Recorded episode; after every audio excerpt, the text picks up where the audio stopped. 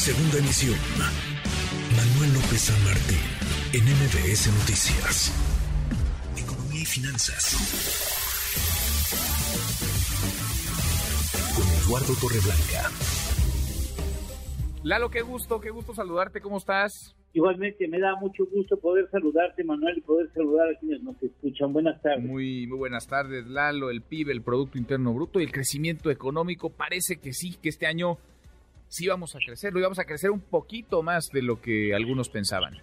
Pues sí, eh, así lo es, eh, Manuel. Fíjate que hoy se dieron a conocer datos del IGAE al mes de septiembre, el indicador global de actividad económica, que es una especie de cálculo del Producto Interno Bruto mensual y también se dieron a conocer los datos definitivos del Producto Interno Bruto al tercer trimestre del presente año y sí son datos que permiten pensar con facilidad que la economía pudiera crecer en este año 3%.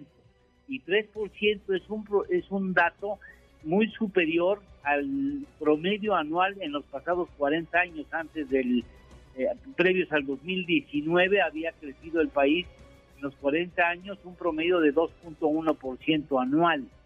Eh, vamos a empezar con el IGAR rápidamente. Al mes de septiembre, según datos del INEGI, se creció 5.1% comparativa anual, 5.1%, el sector primario 7.9%, una barbaridad, el secundario 4.3%, muy vigorosa la actividad industrial, y el sector terciario, mercado interno, 5.5%. Ahora, vámonos al Producto Interno Bruto definitivo al tercer trimestre en, termina, en, términos comparativos anuales, 4.3% al tercer trimestre comparado al tercer trimestre de este año con respecto al tercer trimestre del año pasado, crecimiento de 4.3%, 3.2% para el sector primario, 3.7% para el sector secundario y 4.5% para el sector terciario. Ahora, como la base comparativa con respecto al 2021 ofrece para el 2021 eh, tasas o números muy muy bajos, vale la pena entonces comparar eh, el comportamiento de la economía en los primeros nueve meses del presente año. Así las cosas, el Producto Interno Bruto ha crecido en los primeros nueve meses de este año 2.8%, 1.5% para el sector primario, 3.3% para el sector secundario y 2.4% para el sector terciario.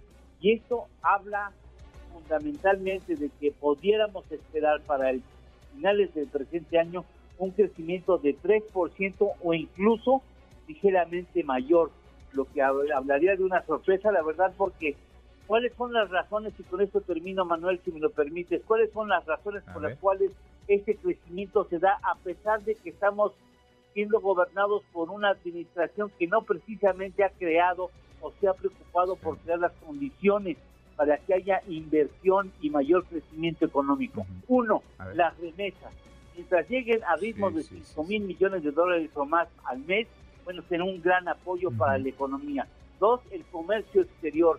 El comercio exterior está siendo un gran motor. Mira, junio, julio, agosto se creció las exportaciones 18%, septiembre 19.2% en términos anuales siempre y octubre 19.4%. Y también la inversión cercana a los 34 mil millones de dólares por el efecto de nearshoring, es decir, reubicación de empresas que están llegando a la República Mexicana para estar cerca de los clientes que les, que les compran. Esas son las razones fundamentales por las cuales se está creciendo a pesar de que las condiciones no son precisamente las mejores eh, posibles para propiciar la inversión y el crecimiento económico. Bueno, pues sí, tienes toda la razón. A los gobiernos les toca generar, propiciar esas condiciones. No necesariamente lo ha hecho así esta administración, al contrario, ha cambiado las reglas del juego a la mitad del partido.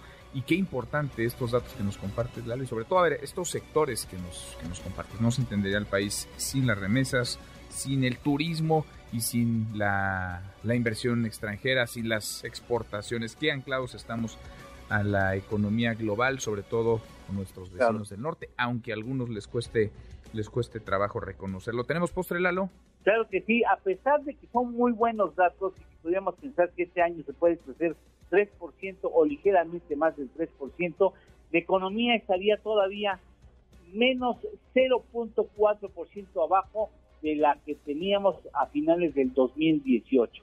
Ándale, ándale. Abrazo, gracias Lalo. Gracias Manuel, buenas tardes, buen provecho y excelente resultado mañana. Que gane México. Así lo esperamos. Que gane México, por lo menos que no pierda, que no pierda México. Abrazo grande, es Eduardo Torres. MBS Noticias.